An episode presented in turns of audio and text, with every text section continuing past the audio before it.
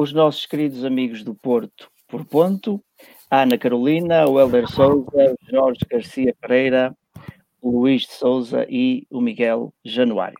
Estão bonzinhos desde a semana passada? Bem. Porto por ponto. Dos pequenos e dos grandes assuntos. E tu, qual é o teu ponto? Bem-vindos a mais um Porto por Ponto, semanal, sempre, agora aqui na nossa Casa Nova. Provavelmente vamos repetir isto no futuro. Hoje é o 15 programa, dia 15 de abril, e hoje é inevitável darmos o nosso pequeno contributo para a discussão que ontem dominou a agenda eh, sobre a infeliz legenda, ou nota de rodapé, como se usa dizer aqui no Porto, da, da TVI.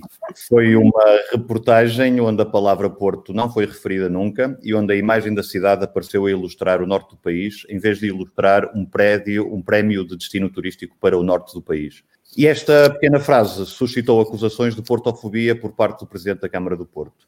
Depois foi uma curva não achatada de linchamentos, conclusões e outros delírios, tendo a rivalidade futebolística Norte-Sul com Sport. Não sei quanto a vocês, mas eh, eu fiquei um bocadinho envergonhado com toda esta discussão, até ter percebido que a reportagem mencionava a palavra Gondomar. E aí fiquei mais tranquilo porque percebi ao que vinha todo este mal-estar. Podemos tirar o cidadão do comentário desportivo, mas nunca podemos eliminar o comentário desportivo do cidadão. Qual é o teu ponto? O teu Porto. Luís, queres começar tu? Eu não devo ser a melhor pessoa para falar sobre isto, porque esta polémica passou-me um bocado ao lado. Ouvi ao de leve. Eu continuo a dizer, as pessoas têm que perceber que hoje em dia está tudo muito tenso, uh, vivemos num estado de emergência, as pessoas estão confinadas às suas casas e depois começam a ficar bastante irritadas com, com coisas que se calhar num, numa altura normal a reação seria outra. Lá está, a descrição é um bocado infeliz, mas também temos que perceber que estas pessoas, estes jornalistas, e às vezes, cara, até nem são jornalistas, até são copywriters de, que trabalham para, No para... caso da TVI, no pedido de desculpa, salientou que esta reportagem foi feita por uma das suas melhores jornalistas, portanto não foi... Sim, pronto. Então a melhor jornalista teve um dia mau Ana e Leal, escreveu, né? e, e escreveu, tá, é uma frase que lida eh, para quem é do Porto, ou do Norte, ou de, ou de Coimbra, ou de Coimbra, desculpa, ou de Guimarães, ou de Braga. Epá, não é simpática, ninguém gosta de ler isto, não é? E portanto as reações hoje em dia, também como o único direito que as pessoas têm é o direito de expressão, é um dos que não está limitado. É normal que as pessoas se expressem sobre isso, mas pá, de resto não, não tiro daqui grandes ilações, acho só um, um episódio. Sim, e é uma, é uma roda, um rodapé infeliz e eu diverti-me, confesso que evidentemente que isto, este rodapé é uma caricatura daquilo que se pode fazer a, a um, certo tipo de pensamento que existe, que existe, mas não é maioritário, não é o reinante em Lisboa. E, e eu acho que isto era, era algo para, para nos rirmos um bocado, se calhar extrapolar ainda acrescentar mais pontos negativos a este rodapé e rirmos um pouco com isto.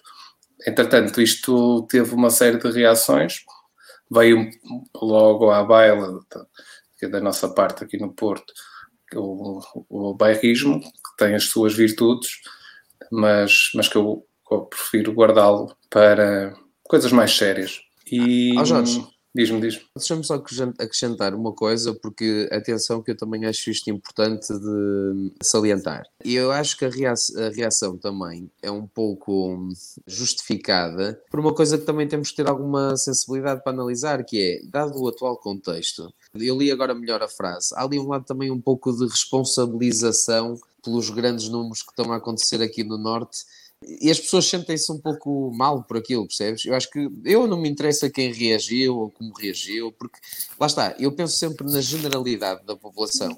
E se Sim, calhar vai. criar-se a ideia de que no Norte as coisas não estão a correr tão bem, porque lá está, porque as pessoas não são educadas, porque as pessoas não, não sabem o que é que andam a fazer, é um bocado infeliz e é um bocado É evidente que é, claro que é. E, é evidente que é. Mas também não acho que seja feliz responder-se com a mesma moeda. Isto é, não, tu, não, tu não podes estar a, a criticar uma ação e depois fazes o mesmo. E uma das coisas que eu que hoje, hum, hoje ou ontem, já não sei, descrevi sobre isto, tem precisamente a ver com uma certa postura que existe no, no Porto. Sempre que se fala de Norte, centrarmos uh, a crítica, a crítica e o elogio, que isto é, vale para as duas coisas. porque eu acho que este rodapé está ao nível do, dos artigos do MEC a falar bem das mulheres do Norte. Para mim é tudo, é tudo farinha do mesmo saco.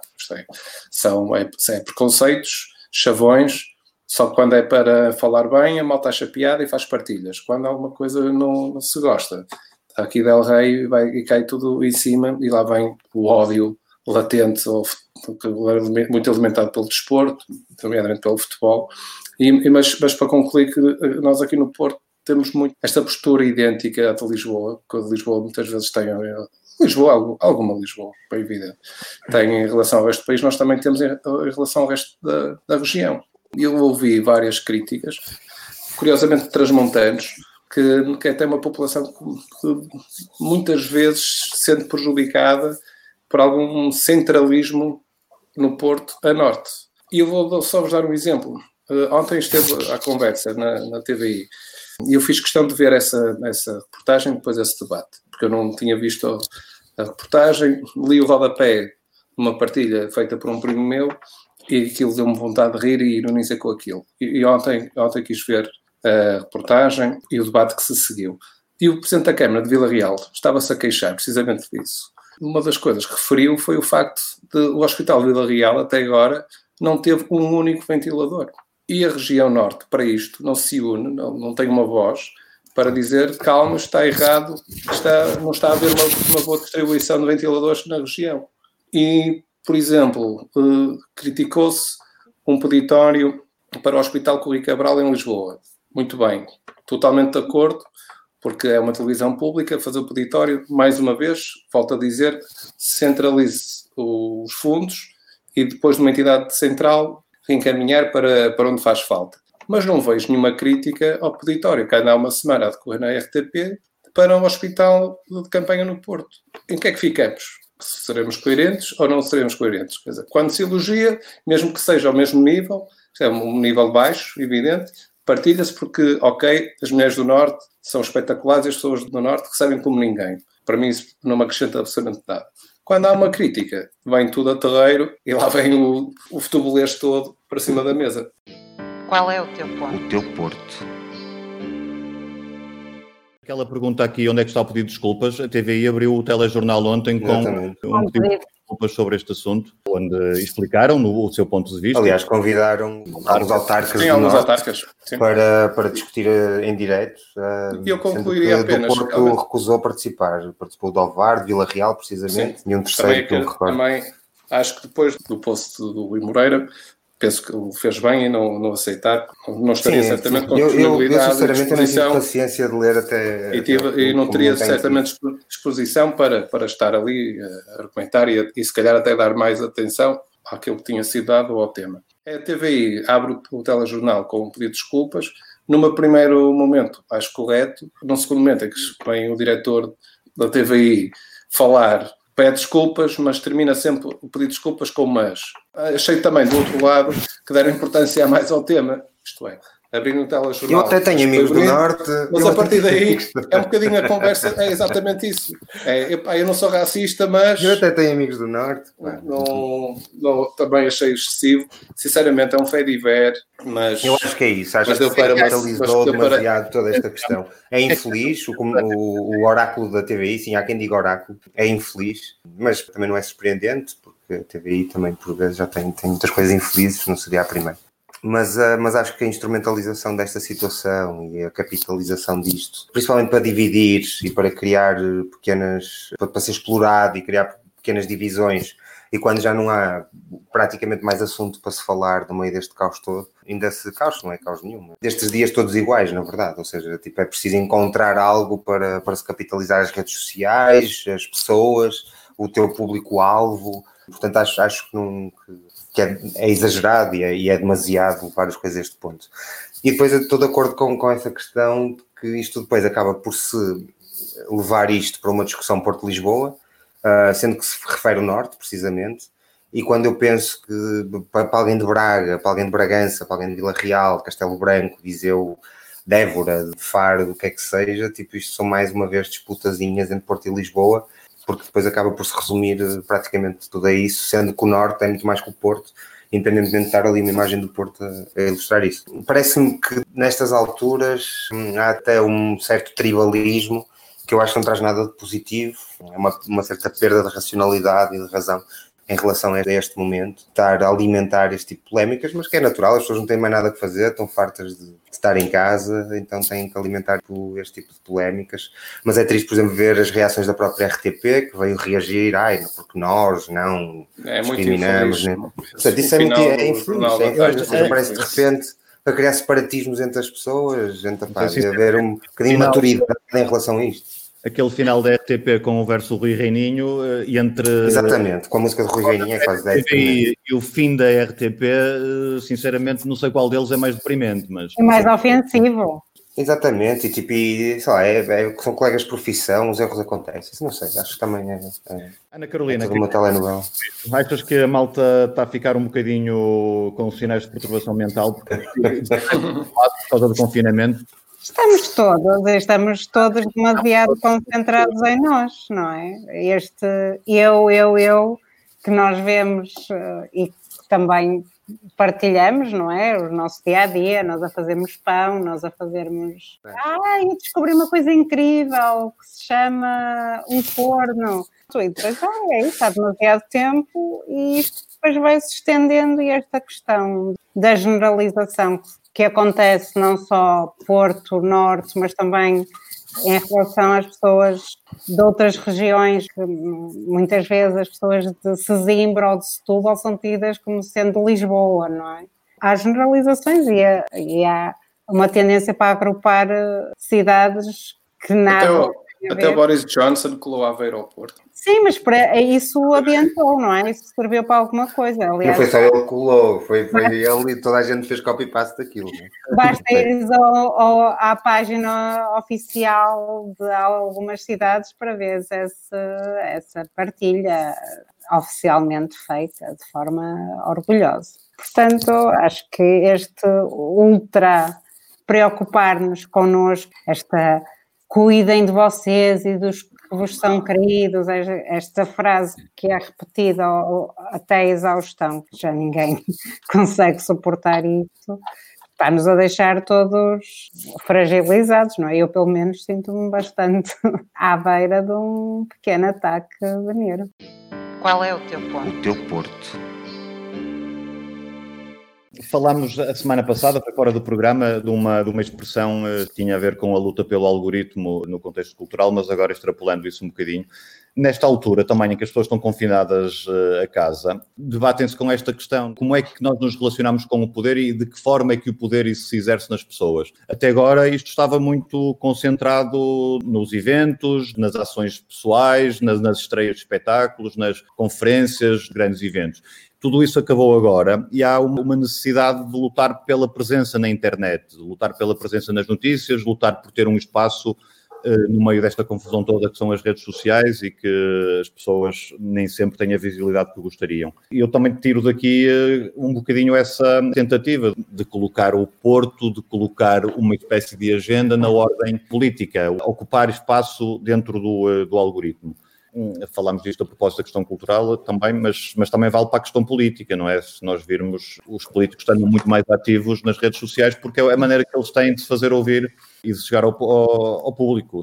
E sobre, e sobre este tema, até tiveste reações de quase todos os quadrantes políticos da cidade. Claro. Sim, é, sim. Não, foi só, não foi só o Poço Rui Moreira, todos eles, de certa forma, ou aproveitaram e surgiram-se contra este nota de rodapé. Adianta de que eu só, só... Adianta de quê? Se repararem bem, quando as últimas vezes que, que, o nosso Presidente da Câmara teve tempo de antena na televisão foi quando insultou a DGS e foi agora. Os autarcas têm tido um papel um bocadinho lateral na gestão desta crise, porque está muito centralizada no Ministério da, da, da, da Saúde e no Governo e na DGS. E é preciso fazer prova de vida, não é? É preciso, eh, de vez em quando, ter uma atitude, marcar uma posição eh, e às vezes cometem-se exageros, tudo bem nós temos aqui hum, a Belita Reis, que está aqui a, a comentar este assunto, a falar do hospital de, de, de campanha dos donativos. Querem comentar isto também? E a seguir passamos para a questão cultural? Qual é o teu ponto? O teu porto. eu posso comentar essa, essa questão só Não, a questão do peditório que foi feito, o Jorge há um bocado já, já falou disso, mas o peditório já... Não, mas o, o peditório, acho, a questão do peditório. O, o peditório que revela é que realmente somos um país bipolar, mas não há, não há nenhuma novidade nisso quando vocês eh, quando, quando se espantam que o Porto seja associado sempre ao Norte, é natural que assim seja, é a maior cidade do Norte do país. Não, que o Norte seja associado ao Porto. É, é igual, mas é igual. Uh, e aliás, tem sido até estrategicamente, uh, tem sido uma relação estrategicamente proveitosa para as duas partes, quer para o Porto, quer, quer, para, quer para o Norte do país. Obviamente que muitas das vezes quem capitaliza mais isso é a principal cidade mas nós não nos podemos esquecer que o Porto construiu-se com as pessoas que vieram do Minho e de trás dos montes. Basta Sim, ir à estação Lisboa de também se construiu com as pessoas que vieram do país todo. Também tem Lisboa, tu Lisboa, claro. raramente encontras lisboetas. Só que há aqui uma questão diferente. As pessoas que vão para Lisboa esquecem-se que são da Beira, do Alentejo, do Val do Tejo e passam a ser lisboetas e passam a centralizar as coisas em Lisboa, e as pessoas que vieram de Braga, que vieram de Guimarães, continuam todas a ser do norte e não são de, uma capital de um país. E, por isso é que estas coisas depois são assim, porque não se espantem desta questão do peditório para o Porto, porque é só uma forma de tentar emendar a mão de uma coisa que fizeram mal à partida, que foi aquela, aquele primeiro peditório. Passa, passa do género uma mensagem que estamos com falta, ou seja, ah, o governo centralismo não nos está a ajudar, ou se por outro lado dá o ar do coitadinho que não, pá, vamos aqui dar uma mãozinha. Tipo, então, eu não acho, acho pá, que. Eu acho é, tu, oh, Luís, tu achas que eu não percebo muito bem qual é a imagem que isto passa. É, para mim é uma imagem triste, escusada, injustificada. Além de que, é olhando, desculpa, Luís, mas olhando para, para a questão, está bem, é simbólico, mas olhando para a questão de que se prevê uma crise económica, financeira e que temos uma Câmara Municipal que se orgulha e que de todo o trabalho feito, realizado, tem campanhas de MUPIs, pode ajudar agora os proprietários dos AELs, coitadinhos, e ter, terem uns descontos bacanas para, para os proprietários para eles não perderem muito dinheiro. E está a fazer toda esta, esta imagem à volta de um hospital. E agora, de repente, neste tempo de crise, neste tempo de dificuldade que, que se avizinha, vamos aí fazer um peditóriozinho, dê lá um eurinho. Isto faz lembrar aquele senhor que anda aí na rua, um eurinho, não, só um eurinho. O... É só um não, eurinho. Tenham só em atenção para a discussão o facto de que o hospital de campanha foi montado pelo Exército. Que é nacional a Câmara tem endividamento zero, portanto, eh, muitas vezes ouvimos dizer que está numa situação financeira incrível, e há uma lista imensa de apoios eh, privados para o hospital, e em cima disso tudo ainda houve um peditório. Exatamente. Eu acho isso tudo normal é e bem. Claro, mas Sim, isso é o que leva a, a Câmara mover-se e, e, e, ser o, o centro de da operação do, claro. do, do, lançamento e da criação do hospital. Isso, eu não, não, mas, não vejo mas, mal nenhum nisso, até bem pelo contrário, acho que tem. Não, eu não vejo mal nenhum nisso. Essa, eu só essa vejo virtude. mal é depois virmos com, com estes peditórios, eu não percebo quando é que caem estes peditórios e porque é que caem estes peditórios. Mas deixa, não, isso não é este peditório concreto. Como já falamos a semana passada, temos hospitais privados preparados com camas, que podiam receber pessoas, que devia, devíamos estar neste momento a questionar porque é com o estado de emergência que está a criar tantas obrigações obrigações hum, a certas empresas e pessoas. Uh, e não está a criar obrigações em relação ao privado, nomeadamente no setor da saúde. E depois temos então o peditório para impedir à pessoazinha, se pode ajudar com um eurinho para montar ali uns paradores ali no, no, no pavilhão Rosa Mota para nos virmos todos a orgulhar que fizemos um hospital. Que é isto que estamos a ver neste momento. Opa, não sei mas se, se isso faz sentido. Só, Acho que levanta muitas questões aqui. Acho que levanta mesmo muitas questões.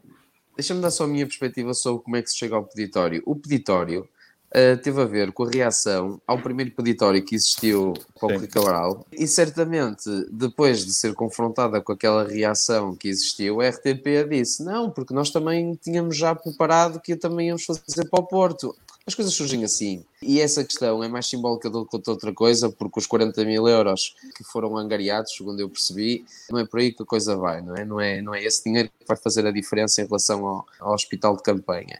Mas há outros municípios, olha, eu até queria ressalvar. Exatamente, e como diz a Belita, lá está, o peditório podia ser queria... feito para todos os hospitais, porque Vila Real também tem doentes, claro, tem um ventilador, e disse como muito, muito bem porque eu até queria Como falar. o primeiro devia ter sido para o país todo, não é? Pois devia ser para o país todo, é isso. Claro, as coisas que fossem centralizadas eram mais produtivas, é, talvez. É, é, o que defendo. não deveria ser eh, direcionado é. para um em específico, não é? Sim, mas espera, só uma coisa também que é importante ressalvar. De parte a parte, também eh, em Lisboa também surgiu alguma polémica a respeito dos ventiladores, se bem se recordam. E a verdade é que uh, eu li no jornal que parte deles foram oferecidos por, por uma empresa privada especificamente para Lisboa. Isto Sim, é, claro. Uh, mas okay, por, por, por, isso, isso é mesmo é que eu defendo, essas, essas eu defendo intransigentemente que isto devia estar a ser conduzido a nível nacional, a nível central mas foi oferecido a Lisboa, à cidade de Lisboa, para a cidade Está errado, de Lisboa. Pá. Mas, mas pronto, e não tem nada aí, a ver com a questão de ser Lisboa. Aí, Porto, estamos num estado de emergência, o governo tem toda a autoridade para claro. uh, pegar e, e, e distribuir quando eles são necessários. Não há... Claro. Exatamente. Até porque, Luís, neste momento, até está a haver um oportunismo, uma vez mais, da questão dos ventiladores, andam a, a divulgar uh, erradamente os dados de distribuição dos ventiladores a nível nacional. Erradamente porquê? Se nós uh, pegarmos nos dados oficiais, isto é, os ventiladores uh, que são adquiridos pelo governo, pelo Estado, por todos nós, eles estão a ser devidamente distribuídos pelo país. Isto é, mais a norte, onde o problema é maior, e menos a sul, onde o problema é menor. Ainda assim, há erros, há falhas, como aquele que já referimos, de Vila Real, por exemplo, ainda não ter um único ventilador. Mas depois, o que é que fazem? Metem no, nos números os ventiladores que são oferecidos por privados, e aí a Câmara de Lisboa teve mais uh, sorte, se quisermos, porque teve uh, privados até pelo, por uma maior riqueza da cidade, por, talvez se calhar por algum maior oportunismo dos próprios privados. Podíamos aqui até dizer que não há almoços grátis, mas depois logo, logo veremos. Conseguiu um número muito superior de ventiladores do que o resto do país. E, nomeadamente, com o próprio Porto, que é a segunda cidade do país, e o, e o e estão bem central. Guardados. E estão bem Isto? guardadinhos. E estão bem guardados. Erradamente, erradamente. Não, porque mas, eles não mas são depois, precisos. Aí é depois, outra questão. Por isso é que é, é um programa antecipado. Claro, okay, mas depois o que é que vem cá para fora? Vem cá para fora que, mais uma vez, o Estado está a agir mal porque a grande parte dos ventiladores estão em Lisboa, onde eles neste momento não fazem falta. O que é que isto, mais uma vez, prova-nos? Prova-nos que os ventiladores e todas as ofertas que são concedidas por qualquer Câmara Municipal deste país devia-se estar uh, centralizado na DGS, por exemplo, e, e daí serem distribuídos quando faz falta no resto do país e acabar esta palhaçada toda. Isto só vem, para mim, reforçar a minha ideia de ser totalmente contra a regionalização. Porque isto é assim, não sei regionalização com cada Câmara a querer fazer o seu brilharete e imaginemos com regiões. Por Sobre isso dos ventiladores, discordo. mais uma marcha para a fogueira e depois vemos casos como aqueles que já falámos em que o Porto vangloria-se de comprar 50 ventiladores por 330 mil euros, o que é uma impossibilidade histórica. Há pouco, Jorge, mencionavas que em Faro compraram eh, Portimão, 10 Portimão. Portimão, compraram 10 ventiladores por 400 eh, mil. Por 400 Mas mil. aí o Luís também já veio nos dizer e que no mercado, neste momento, o valor médio do ventilador mercado, está nos 24 mil euros. Como é que é possível eu... comprar 40 por 300 Luís, ontem também compravas uma máscara por 10 cêntimos e agora precisas de, de 50 euros não, eu, eu acho. Que eu acho que aí, é, é, aí também entra outro, entra outro fator. É preciso perceber de que é que estamos a falar em termos de ventiladores, porque há uma grande discrepância entre um tipo de ventiladores e outro tipo de ventiladores, invasivos, não invasivos, Há uns uh, úteis, outros inúteis. Deixa-me só explicar, não é uns úteis e uns inúteis. Não, há uns é invasivos porque... e os outros que são de, de apoio não. a. E porque, e porque, porque por exemplo, há um tipo de ventilador, por aquilo que eu percebi também de, alguns, de algumas coisas que tenho visto na televisão, que é bastante útil, nomeadamente depois na, na parte de recuperação ou mesmo enquanto a doença ainda não está muito aguda. E outros que são usados especificamente e pontualmente apenas quando, quando a doença está realmente num estado grave. Portanto, ambos são, ambos são necessários. É mais difícil o abastecimento daqueles que são para as situações críticas, porque são equipamentos mais complexos, mais caros também, e produzidos em menor quantidade também, porque são menos uh, generalizados no ambiente hospitalar. E por vezes esses números podem, eh, como se fala em ventiladores, podemos estar a falar de duas coisas completamente diferentes e depois fazendo a média aritmética do número a dividir pelo preço, dar coisas uh, com uma discrepância abismal. Por isso não sei, não sei que tipo ou de equipamento sei comprar. Talvez aí haver, tal, seja Vai esse haver também fundo, algumas ofertas. Claro, é isso, é isso que eu ia dizer, ofertas. eh, haver um fundo municipal que foi disponibilizado para isso Municipal do Porto pode e depois outros é, e depois outros, outros privados e outras parcerias. Mas Sim, a verdade é uma, até agora ninguém questionou o qual o valor dos, dos ventiladores e como é que essas contas estavam a ser feitas. Porque a ideia que passa é que há- dá-se 350 mil euros e vêm 50 ventiladores. Numa conta rápida isso não bate certo. Esses ventiladores eh, chegaram 10 ao Porto. Mas enfim, é um assunto a acompanhar. Ana Carolina, Mas espera aí, só um momento. De- desculpa, estavas a dizer 350 por 50. 300, 330 por, 40, por 50 ventiladores. 330 Isso mil dá mais ou menos 50. 8. Dá mais ou menos Dá 7, 8. Cuidado, Luís. 6.600 euros por cada um. São o tipo de são ventiladores não invasivos. Eh, Não é isso que diz na notícia do Porto Ponto. Porque eu acho que o preço é mais ou menos por aí. Os não invasivos é, mas eh, o que diz é exatamente o contrário. que são Mas bem, eu não os, percebo nada eh, disso, também não vou perder grande bem. tempo, para ser sincero. Só acho que vale a pena, que vale a pena questionarmos isto, porque quando estas coisas são usadas Sim, como, uma, como um asset uma político e como um, instrumento de, de propaganda, é importante as pessoas estarem esclarecidas. e, e depois não tarda nada começas a ver memes na net de- E- do Game of Thrones com o Presidente da Câmara. Exato. Ah, espera, E, isso já hum, aconteceu. Qual é o teu ponto? O teu Porto. A propósito disto, voltamos à questão do algoritmo e do posicionamento e da luta pelo algoritmo. E se calhar agora passava para a Ana Carolina, porque isto tem a ver com esta necessidade de presença constante na notícia, de ter sempre um. Eh, Aquilo que se acusa a DGS de fazer na- nas conferências de imprensa, não é? De todos os dias ter que apresentar um dado novo e uma novidade, está a acontecer muito pelo país inteiro, do governo às autarquias. Há uma, esta necessidade de, de estarmos sempre a apresentar trabalho feito. Repetimos as notícias, repetimos as medidas, eh, alteramos um bocadinho o conceito e já é uma coisa nova.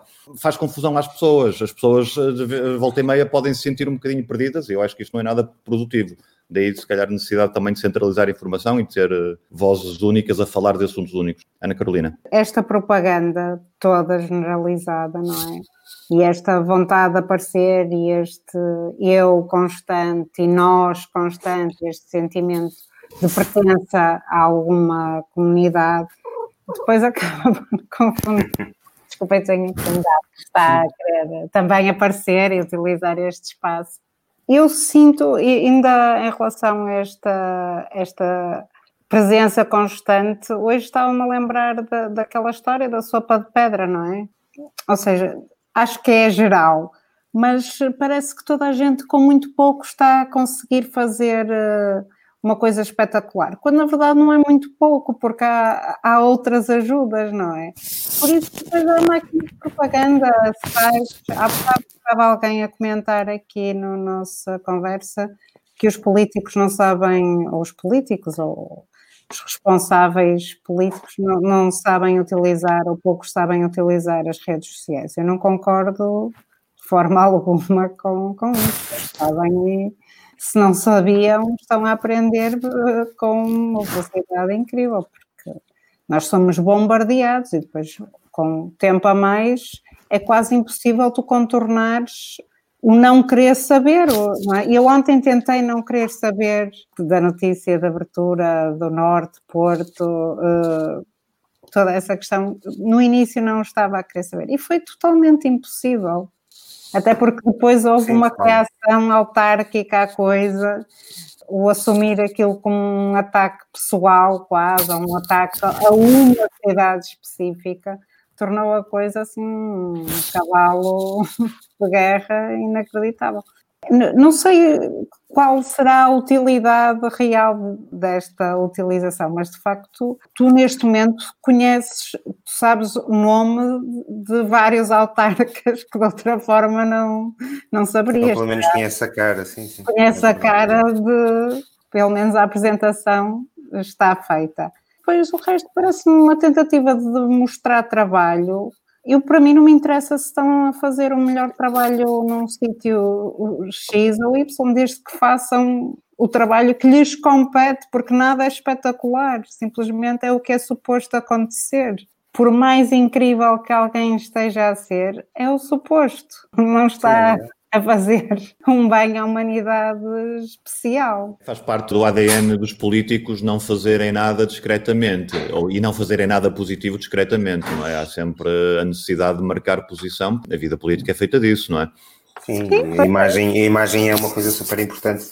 Aliás, é ver como é que alguns, alguns autarcas apresentam-se sempre com o colete da proteção civil ou, ou como se fazem campanhas gigantes publicitárias à volta de, desta situação. Não, existe um certo oportunismo.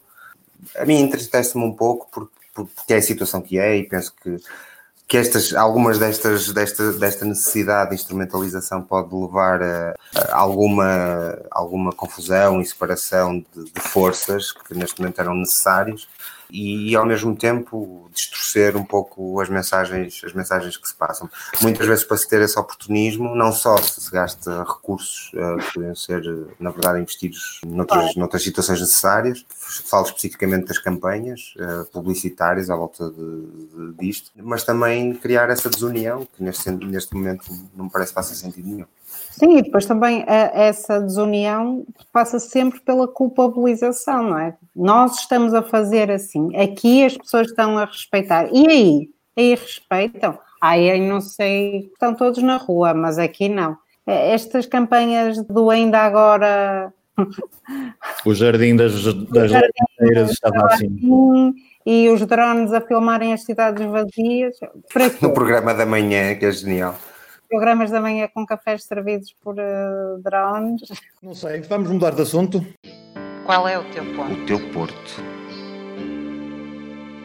Mudar de assunto, mais ou menos, porque isto está de alguma forma relacionada com o mesmo posicionamento, com um, a tal uh, visibilidade e a tal prova de vida. Neste momento, a cultura está parada. O Teatro Municipal do Porto anunciou para setembro a sua reabertura Acham que em setembro vamos poder regressar ao salão de festas para. Não sei, eu ainda hoje fui a, tive que ir ao centro de saúde. pessimistas. E... Não, não é pessimistas, mas hoje fui ao centro de saúde, falei lá com, com algumas pessoas, disseram-me que, e já temos ouvido falar disso, né, que isto vai haver uma segunda vaga em setembro, outubro. Vamos ter que manter eh, algum distanciamento, algumas algumas das práticas que neste momento temos, temos, temos andado a seguir.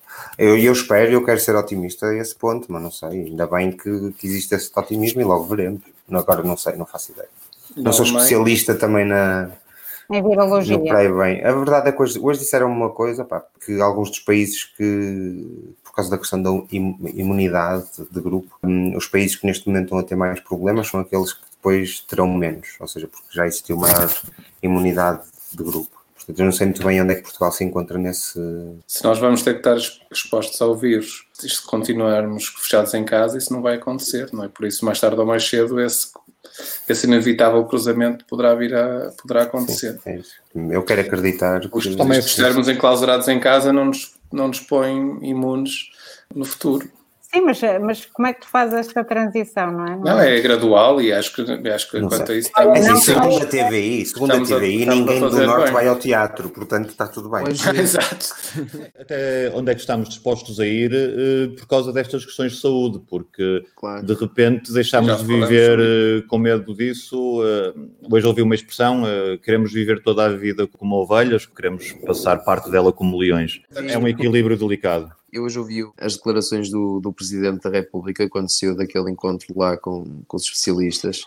E eu já, fiquei, eu já estou, eu esta semana, a semana passada, se se lembram, eu estava assim um pouco irritado, assim, pá, achar que era o único otimista do mundo. Mas uh, eu acho que o, as, coisas estão, as coisas estão realmente a melhorar, porque o o, o que o Presidente disse hoje foi que nós vamos entrar numa fase onde vamos ter que aprender a viver com o vírus e, portanto, o mais natural será haver uma abertura das coisas gra eh, gradualmente. O nosso gradualmente uh, é diferente de outros países e os resultados não são nem melhores nuns nem melhores noutros, porque, por exemplo, no que diz respeito à escola, às escolas, nós já decidimos mais ou menos que vão ficar encerradas e que só vão abrir uh, aulas para o, o secundário para os últimos anos.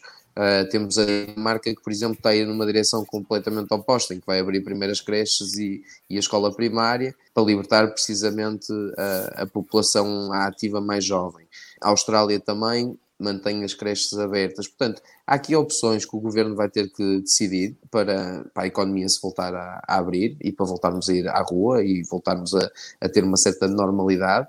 Só que eu acho que é uma coisa interessante que o Presidente hoje disse, é que aprendemos a viver com o vírus que foi precisamente este processo que nós passamos durante este mês todo. Nós já não vamos ter determinado tipo de comportamentos iguais àqueles que tínhamos há um mês atrás, e portanto, se calhar vamos conseguir ter esta convivência mais ou menos saudável. Eu não espero que a mortalidade continue a ser 3%, porque isso seria muito mau sinal. Isto queria dizer que se, se todos ficássemos infectados até à vacina, mais ou menos qualquer coisa como 200 mil pessoas em Portugal morreriam pela doença e eu espero, espero que isso não aconteça. Tendo em conta os, os, dados que nós temos, não é? A taxa de mortalidade de 2,9. Toda a gente ficar infectada, sim. E portanto eu acredito que vamos saber uh, viver com este, com este problema até finalmente existir uma vacina e até, se calhar, até existir um tratamento. Porque uh, está muito, as pessoas estão muito focadas na vacina, mas também existe a, a opção do tratamento, não é?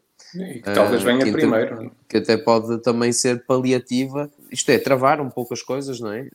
Das pessoas que estão doentes e tentar recuperar mais. Até porque algumas das vacinas que estão em cima da mesa, eh, nomeadamente aquelas que estão sobre a alçada do Bill Gates, trazem cadernos de encargos que não são muito desejáveis, eh, digo eu, como o biotracking e, eh, e outro tipo de implicações na nossa, na nossa liberdade. Sim, já falamos a semana passada e acho que é das, das questões mais preocupantes neste momento é a tentativa de normalizar uma série de, de, ações e de, de, implicações que isto possa, pode, possa ter ao nível da vigilância e do controle uh, social.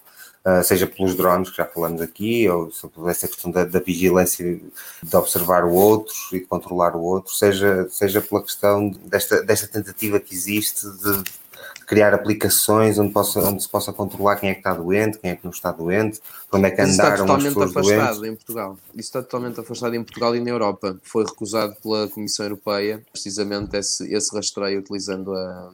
Vamos ver. os dados Vamos ver. não, não, foi, foi sim, recusado. Mesmo foi recusado esta espero semana. Sim, Qual é o teu ponto? O teu porto. Voltando ao vivo ali, só para. Sim, desculpa, exatamente. Relação de serem ou não otimistas eh, a setembro, acho que nenhum de nós saberá responder.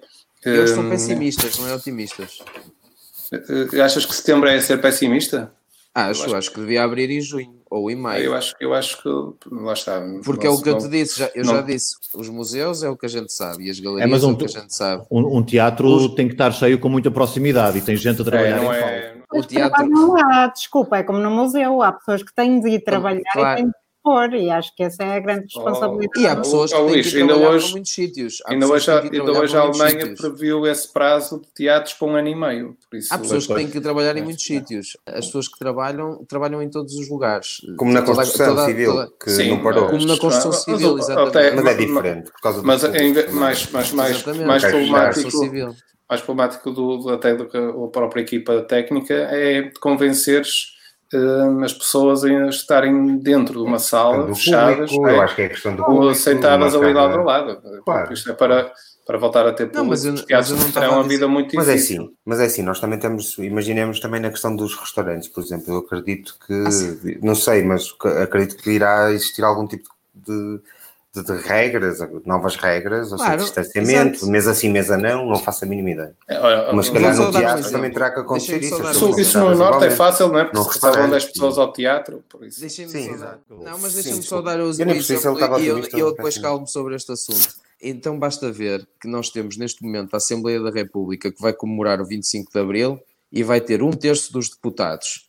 São 300 e tal pessoas, vão estar cento e tal uh, deputados se regras similares se aplicarem às, casa, às salas de espetáculos, não sendo as casas cheias que nós estamos habituados, sempre é uma possibilidade de atingir a normalidade da vida das pessoas. E se isso se faz na Assembleia da República, que podemos considerar que é o maior teatro de, do país, é, é, Há só uma grande diferença. Os, os deputados, os, a assistência desse teatro da Assembleia da República que estás a falar Exatamente. são uh, políticos profissionais e estão a cumprir um dever, um dever cívico. Os espectadores de uma sala de teatro não estão, vão lá por prazer, para desfrutar e para fruir um objeto artístico. E estão a pagar. Sim, mas, para... pode, mas, pode, mas pode ser um caminho até para se conseguir, de certa forma fazer a programação que entretanto ficou suspensa.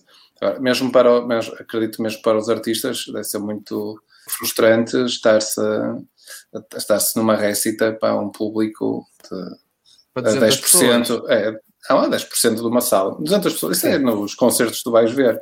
Mas não, tu, o rival, mas o rival, mas tu não fodes meio, no próximo ano e meio vai ter que pensar muita coisa, principalmente então, quando 800. voltar o inverno. Olha, mesmo uma inauguração de uma exposição ou há é muita coisa que vai ter Sim, que Não é mau, mas, mas acredita 200 pessoas na sala, para quem está em palco, é é frustrante, é, é, é, pouco. Voltando à questão da data, eu, eu compreendo, porque, para além de ser mas com algum compromisso e de se tentar reprogramar aquilo que ficou e que está suspenso, é um período pós-férias, dá para reagendar e, no fundo, ajustar isto ao, ao ano, que geralmente acontece. E, e, há aqui uma nota que nós no programa anterior uh, falamos e não, e não, não referimos, e eu não referi por desconhecimento, sobre a questão dos, dos espetáculos que vão ser, foram adiados e que eh, foram pagos até à data em 75% e que depois vão ser repostos, repostos não, vão ser apresentados e nessa altura é tempo que essas companhias, artistas, eh, etc., depois irão estar, estar ocupados com peças que já deviam ter acontecido e que não podem eh, fazer outro tipo de trabalhos. Entretanto, o Ministério da Cultura previu uma situação de, e o Teatro Rivoli está, obviamente, a, a pensar fazê-lo, não, vai fazê-lo, que é quando a apresentação dos espetáculos há uma verba extraordinária de 40% para fazer face a essa apresentação. Isto porque uma peça que esteja preparada para ser exibida agora em abril, se for exibida em novembro, as companhias, que for, vai ter que fazer novos ensaios e até readaptações, acredito. Por exemplo, vejamos o caso do Dias da Dança, que muitas das dos espetáculos, ao serem uh, programados para o ano que vem, muitas das companhias que estão convidadas não terão muitos dos bailarinos que neste momento fazem parte das companhias. Em termos de, de conceito, de, de, obras, e isso muita coisa muda. É, é tudo, tudo mudará, como é evidente. Por isso é, há uma, houve uma medida, quanto a mim, muito positiva e que foi assumida ainda antes do, das diretrizes do Ministério por parte do Teatro Municipal do Iboli, que foi pagar as peças que estavam programadas e que foram adiadas. A isso acresce esta medida também bastante positiva, que é de uma compensação até 40% para quando essas peças forem, forem quando for possível uh, apresentá-las. Eu acho curioso só uma coisa que é, imagina, sim. e em setembro vão sentar-se os, os, já se vão poder sentar as 800 pessoas no Rivali. Eu também não me acredito. Eu por não perceber, ah, tu não te acreditas, ok. E estou um pouco contigo nessa, na opinião de que uma, uh, muito provavelmente poderá ser um, aqui, encontrar-se aqui um recurso de fazer uma ocupação de 30% da sala, das salas, não é? estamos a falar de Ivoli, mas todas, seja o que for, e, e acredito que seja por aí, até precisamente para não estar sistematicamente, não é, não é o ideal, mas, mas é uma forma também de, até dos próprios artistas continuarem a, a trabalhar, a fazer as suas Será por medidas de temperatura, de, de, medição da temperatura à entrada, à entrada do teatro, por exemplo? Opa, coisas normais, sim, sim, é, sim, tipo, olha, o senhor está não, é o, não é o ideal, entrar, mas pronto. coisas normais, uh, salvo seja. Ser Dadas as atuais circunstâncias, sim. Helder, não estou a dizer... Mas isso aí, sim, sim, eu concordo, concordo contigo. o assunto seguinte que tem a ver com, eh, com isto, que é o, o pós-pandemia, é. que vida normal é que vai ser esta que nós vamos ter Exatamente, a seguir. É? Qual é o teu ponto? O teu porto é muito difícil fugir de qualquer coisa. Aliás, vemos por nós, temos há três ou quatro programas em que é difícil os assuntos não, não circulem à volta, à volta desta questão. Então, quando é que as pessoas também vão estar preparadas, uh, não só para enfrentar o fim da, da pandemia, ou seja, com, com uma certa normalidade, uh, mas também quando é que psicologicamente, isto tem um impacto psicológico enorme em todos nós e na, na vida, na vida e na forma como, como estamos perante a vida, é quando é que estamos preparados para, para sair um pouco disto, ou seja, ir ver outras coisas, esquecer este assunto e não estar constantemente este problema, ou seja, o distanciamento, quantas filas, quantas pessoas é que estão, estão a ocupar, qual é o tema? Ah, eu não sei se este tema me interessa. Eu, por exemplo, ainda há, pouco tempo participei aí numa, numa, numa reportagem que ia sair uh, e, no Expresso e que não saiu, porque e, e, eu, entretanto, falei com a pessoa que, que me tinha convidado na altura, há coisa de uma semana ou duas, um, ela foi adiado sem data para já, porque não há minimamente interesse em sair essa reportagem, porque ninguém vai estar interessado uh, nesse, nesse assunto neste momento. E, e, tem, tem a ver com streetar, tinha a ver com streetar, só que o assunto que era não fazia sentido. Isso tudo também vai mexer muito no panorama artístico, nas abordagens e na, na, forma como os públicos estão preparados para, ativar de alguma forma uma certa normalidade. E mesmo do ponto de vista dos gestos da criação. Eh, eu agora pegava exatamente, aqui numa coisa que, que, a Belita Reis nos, nos escreveu, a dizer que este período de paragem, aliás, obriga-nos a, parar e a refletir eh, na situação que estávamos a viver. Ela menciona aqui o capitalismo selvagem que estava a acontecer e completamente descontrolado. Temos que fazer uma reflexão para o que desejamos do futuro. O mundo precisa de pessoas mais humanas, solidariedade, consciência, transparência para um mundo melhor e um futuro diferente. As preocupações artísticas de um, de um criador antes da pandemia são umas as preocupações depois deste período vão ser outras, de um artista e eu acho que da população inteira. E isto leva-nos para este programa de saída, que nós também já fomos falando disto nas nossas conversas antes do programa. Eh, que programa de saída é este para, para, o país, mas também para a cidade, no caso agora, se calhar interessa-nos mais? Que programa de saída é que nós temos para reativarmos a vida normal dentro dos possíveis, tendo em conta a convivência com o vírus? E o que é que nós podemos aprender eh, para não voltar a repetir? E antes de, se calhar, passar a palavra para a Ana Carolina, relembrava que a única notícia que temos, ou a única intenção da Câmara que temos para esse assunto é dar apoio, isenções um, fiscais e agilização de investimentos imobiliários. Portanto, dá a ideia que estamos à espera que isto acabe para voltarmos exatamente ao mesmo. Não devíamos fazer aqui um corte radical, não devíamos pensar numa nova maneira de encarar a cidade e o desenvolvimento? Eu acho que, eu, que não há essa intenção de forma alguma e, e acho é geral que se tem percebido que isto não é uma ruptura com um paradigma e que agora vamos todos renascer e viver num, num mundo melhor em que o capitalismo não venceu. Eu não quero ser a pessimista, mas acho que é triste verificar diariamente a, a falta de humanidade e não sei, ainda hoje vi vários eh, momentos de partilha de pessoas ligadas a, ao trabalho direto, não é? Profissionais de saúde a relatarem como muitas vezes são discriminados nos prédios onde vivem e não é? Vi uma partilha de, de alguns profissionais a, a relatarem situações muito complicadas. Portanto, eu não estou assim tão com tanta esperança nesta saída do, com uma luz incrível e um caminho cheio de, de corações.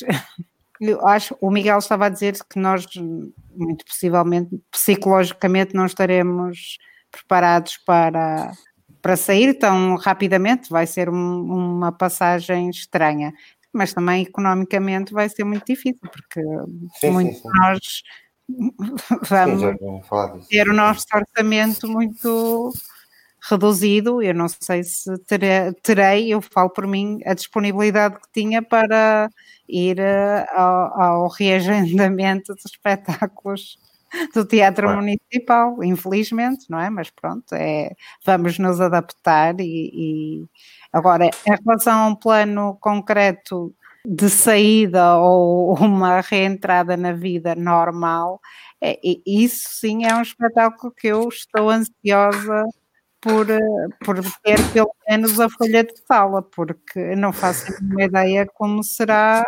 Vão, vão fazer uma contagem decrescente e as nossas portas eh, dos prédios abrem-se e nós vamos a correr com as nossas luvas e máscaras trabalhar.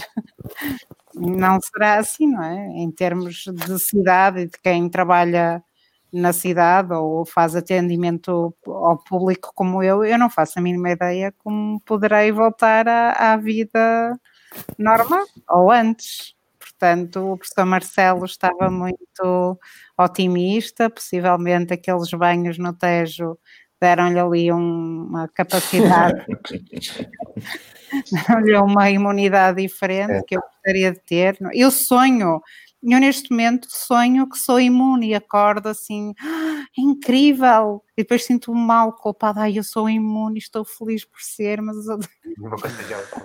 E a cidade e o país vai se virar para o mesmo? Eu Força. acho... Claro que sim, eu... mas vocês acham que não? Eu acho sinceramente que sim, e, e aqui, aqui há uma questão, e vamos se calhar centrar o debate nas duas principais cidades do país, que são aquelas que estão mais expostas à questão do turismo. E se Lisboa, mesmo com este abrandamento abrupto do turismo e com algum e com alguma retoma que vai ser sempre leve, tem muitos serviços por ser capital e por aí poderá ter eh, opções para sair desta, desta, desta crise. O Porto, e dado, e dado o investimento que foi feito nos últimos, nos últimos anos, e de todos, não, não, queria, não queria estar a culpar ninguém, é uma culpa coletiva. Hum, não tenho capacidade económica, nem o tecido de profissional de serviços, nem a atratividade de, de, Lisboa, para agora encontrar uma solução ao turismo. E por isso eu vejo que o futuro da cidade vai ser muito difícil. E achas hum. que o turismo vai continuar a ser solução depois disto? Eu, eu, infelizmente, temo que sim, se houver essa possibilidade eu não tenho dúvidas que as pessoas vão esquecer rapidamente que isto aconteceu, acham que a próxima vaga vai ser daqui a 100 anos. A febre espanhola foi em, em 1918, por isso agora a próxima grande peste vai ser em 2116 e vão voltar ao mesmo porque é, é, infelizmente é uma mentalidade muito nossa, nossa e portuguesa, que é não conseguimos eh, estruturar e pensar a médio prazo, não é de agora e, e as soluções que temos encontrado é sempre. Mas é preciso para... haver turistas para isso, é preciso é. haver turistas e visitantes. Eu e acho que, por exemplo, uma cidade, como o Porto, uma cidade como o Porto, abrindo as fronteiras ali de Tui e Vila Formoso, já vai, já vai conseguindo uh, alguma coisa. E acho que vai haver mais preguiça e até falta de criatividade e de coragem para ir-se aproveitando esse turismo que vai chegando, do que propriamente mudar aqui uma, um paradigma de cidade e, e, de investimento. Não vejo, não vejo sinceramente ninguém com essa capacidade, não vejo nenhum grupo com essa capacidade. Pode ser que venha a acontecer, mas com, com os dados que temos neste momento e com as pessoas que, que temos neste momento, não, não vejo que vá agora ser daqui uma, uma reestruturação política, urbana, social, de cidade que, que vai ser diferente daquela que temos visto. Não vamos aprender nada com isto. E o, aliás, eu acho que vai ter que haver um reforço, ou seja, o próprio sistema capitalista vai ter que, de alguma forma, uh, se reforçar e sobreviver a isto. Portanto, claro, vai... incentivar a viagem, ao tour, tenho a menor dúvida. Aliás, tu leste bem o, qual é a nota de rodapé que está constantemente a passar no portal de notícias da cidade, não é? As ajudas eh, são para também fomentar esta. Exatamente. A continuar a, a atrair eh, visitantes, não é? E investidores. E eu continuo a ver turistas, eu continuo a ver pessoas a passear de uma maneira muito diferente, mas, ainda assim, é? eu vivo em frente a, um, uma renta car e consigo perceber perfeitamente que há algum movimento muito, não é comparável, não é? A cidade não está sem visitantes. E aí vamos ver se realmente é a capital do Norte, porque uma das coisas que tem faltado, embora uh, com algumas tentativas, mas tem-nos, do meu ponto de vista, errado, porque vai sempre mais atrás de, de nomes do que propriamente quem efetivamente faz, que é, em vez de se andar a atrair a Google para vir aqui ocupar eh, metro quadrado, seria muito mais interessante olharmos mais perto e vermos esta proximidade e tentarmos tirar a partir desta proximidade a grandes centros industriais que, que o norte do país tem. Agora, evidentemente que é muito mais, dá, se calhar dá mais cliques uh, a Google instalar-se na, na Boa Vista do que os, os, sei lá, o calçado Pacheco de, de, de São João da Madeira montar o seu escritório na, na avenida. Devia ser esse o caminho, que era o Porto como grande centro de uma região que produz. só vão, vocês vão me perdoar, mas só algum, com alguma ingenuidade é que se imagina que o, a, a, Câmara Municipal tem algum poder sobre como é que vai ser o desenvolvimento económico da cidade. O desenvolvimento económico da cidade, nomeadamente no Porto, é há décadas feito pela iniciativa privada e pelos empreendedores desta região. Não há nenhum presidente da Câmara que vá ditar nenhuma orientação estratégica para nada disso, porque aqui o que funciona é a força liberal do Porto. Mas pode apoiar, não é? Há um mas pode, mas há, há décadas. Estamos a falar de uma mudança de paradigma. Estamos mas a falar pode, de uma coisa. Pode e deve, mas pode e deve ter uma política e um discurso. É uma estratégia. Os, empreendedor, os empreendedores do Porto. Se tem para a Google, porque é que não tem, porque é que não tem vou, para então vamos, o então calçado deixa, São Joanino? Eu até concordo com a, com a tua ideia, acho uma boa ideia, mas é preciso que o senhor lá de São João da Madeira queira ter o escritório cá no Porto.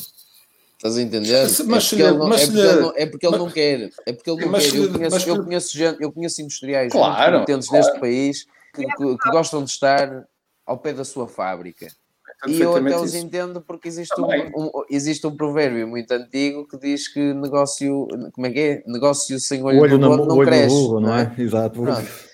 E portanto, eu, eu acho, acho isso interessante. Penso que no que diz respeito à Câmara Municipal, aquilo, uh, o único setor realmente onde ela consegue ter algum impacto é no turismo. Mas porquê? Eu não entendo porque, porque... é que achas isso. Não, mas porque é que é válida para uma coisa e não é válida para a outra? Porque o, o turismo vive de uma infraestrutura que é pública, que é a própria cidade, não é? Tipo, o visitante vem visitar a cidade e, portanto, a cidade sendo pública, a Câmara Municipal tem uma capacidade de gerir esse bem público e, portanto, de fomentar mais, fomentar menos o turismo, licenciar mais, licenciar menos os empreendimentos turísticos ou as unidades hoteleiras. Acho que é o único setor onde tem assim algum impacto. Contudo, a Câmara Municipal tem vindo a fazer um, um trabalho, e se, se, se lembram, eu falei disso no primeiro programa que nós gravamos, de alguma diplomacia económica com algumas empresas e, e até em alguns países, não é? Eu acho que isso sim é que é inteligente, que é tentar realmente atrair investimento estrangeiro para que a cidade volte a ser uma cidade forte em termos de serviços. Eu Será... concordo com essa, com essa política e com esse trabalho que tem sido feito. O que se coloca aqui a questão é o repensar do que é que virá a seguir. Eu tenho a certeza absoluta de que a nível de. Pá, isto porque, obviamente, não tem só a ver com a Câmara, tem a ver com a conjuntura do que vem aí em termos económicos e, obviamente, a questão do mercado, a questão do mercado, Luís, desculpa,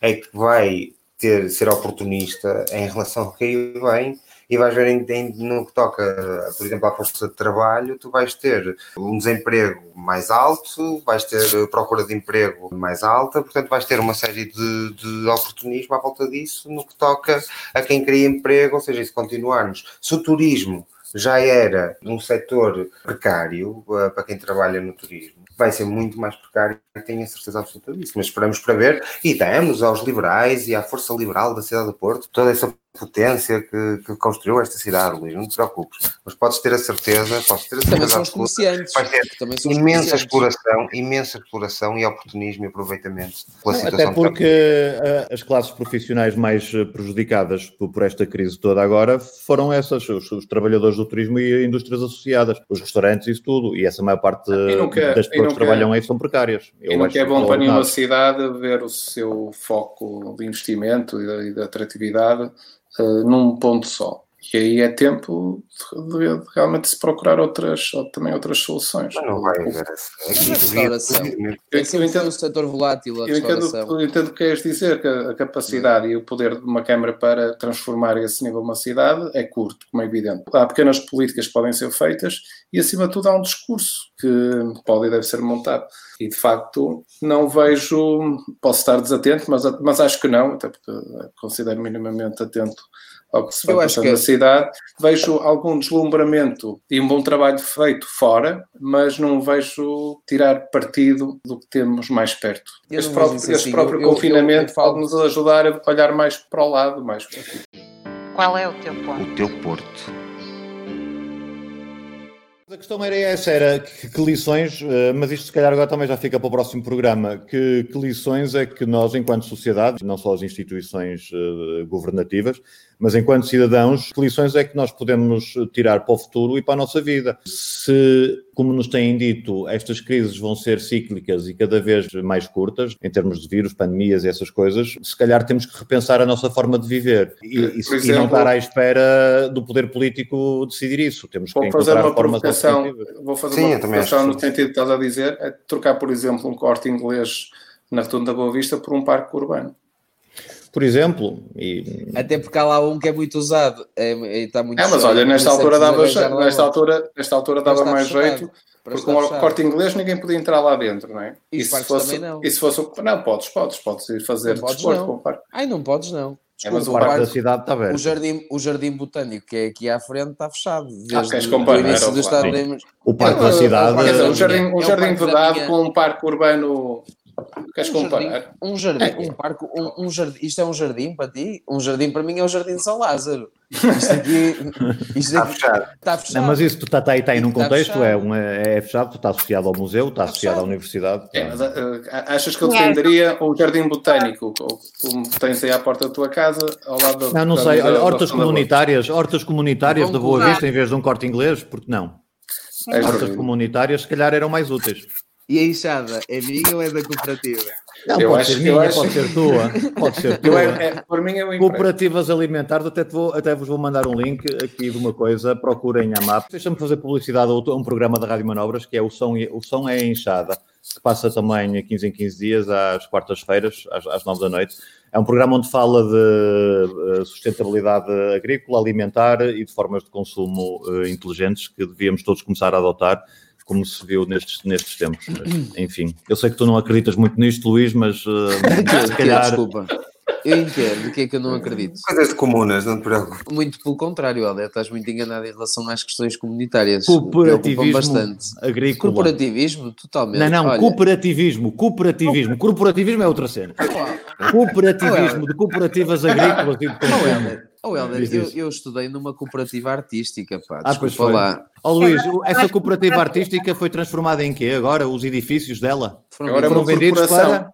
Para quê? Corporação. Não para corporações, não é? Hotéis? Ai, são hotéis, não sabia. É verdade. Então, vamos passar para a agenda? Eu quero eh, dizer mais alguma coisa sobre isto para terminar. Qual é o teu ponto? O teu porto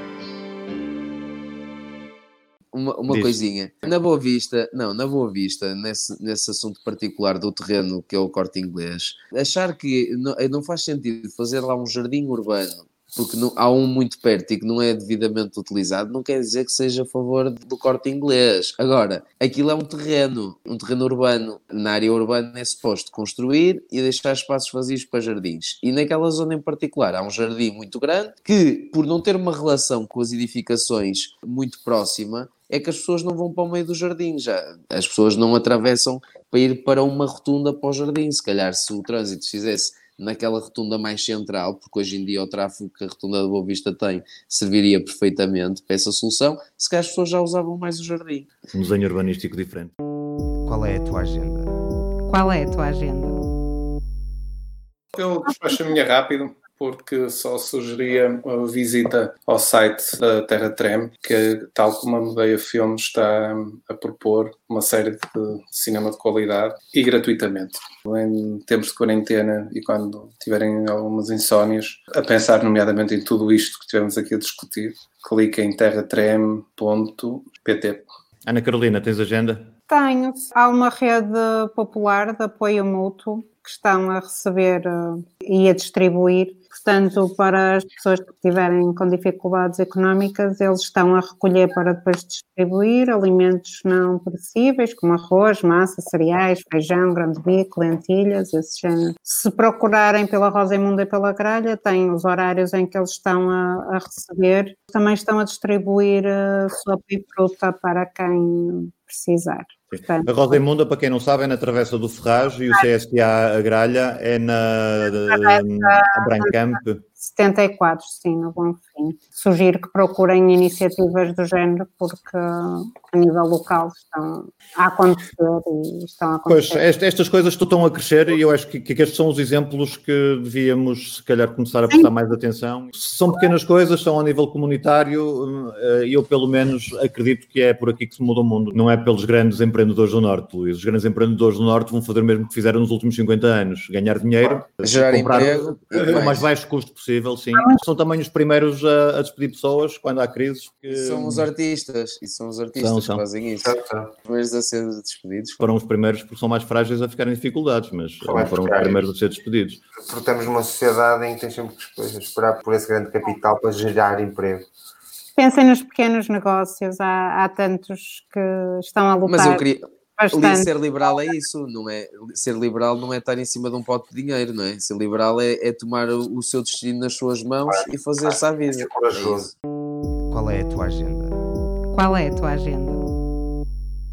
Vou deixar aqui só o painel, que é um projeto do Francisco Moraquelas, que era da Galeria Oitavo, eh, que arrancou ontem com o artista Tiago Casanova, que é online, é um projeto online. Se verem, tem que aceder ao Instagram do Francisco Moraquelas e assistir ao sábado à noite em que ele vai discutir o futuro do estado da arte, pode ser interessante nestes tempos, ou seja, em que há esta tele-discussão, este telepainel. Não sei quem será o artista do próximo sábado, eu consegui assistir um pouco ontem à conversa e achei que pode, pode ser interessante uh, o tipo de discussão que é. E queria desde já relembrar a uh, malta, já, já chegou o convite, portanto, apesar que ainda vamos ter um programa importante, mas para se prepararem para o dia 25 de Abril, para as 3 da tarde, uh, estarmos todos à janela a cantar a, a grândola. E é Luís, qual é a tua agenda?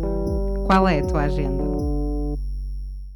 Mais do que a agenda, eu agora por acaso queria falar de uma coisa um bocado séria, uma coisa que me foi próxima e que por isso para mim ganhou uma seriedade. Quando nós vemos falar hoje em dia, todos nós, nós estamos obcecados pelos números e por uh, quanto aumenta os números da pandemia, se está, a curva está a subir, se está a descer. E eu queria deixar uma homenagem a um vizinho meu, ao Sr. Jorge, que morava no mesmo prédio que eu e que infelizmente foi uma das vítimas deste vírus.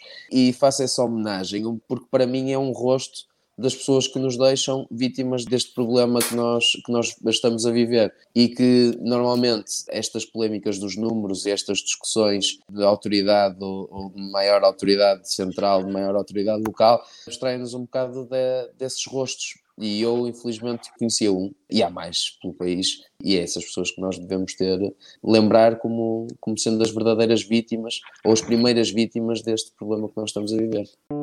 Qual é a tua agenda? Qual é a tua agenda? Ficou por aqui o nosso Porto por Ponto. Eh, de qualquer forma, o programa vai continuar disponível no YouTube, na página da globalnews.pt e em breve também nos podcasts habituais eh, em versão áudio da Rádio Manobras, eh, no Mixcloud, Apple, Spotify, Anchor.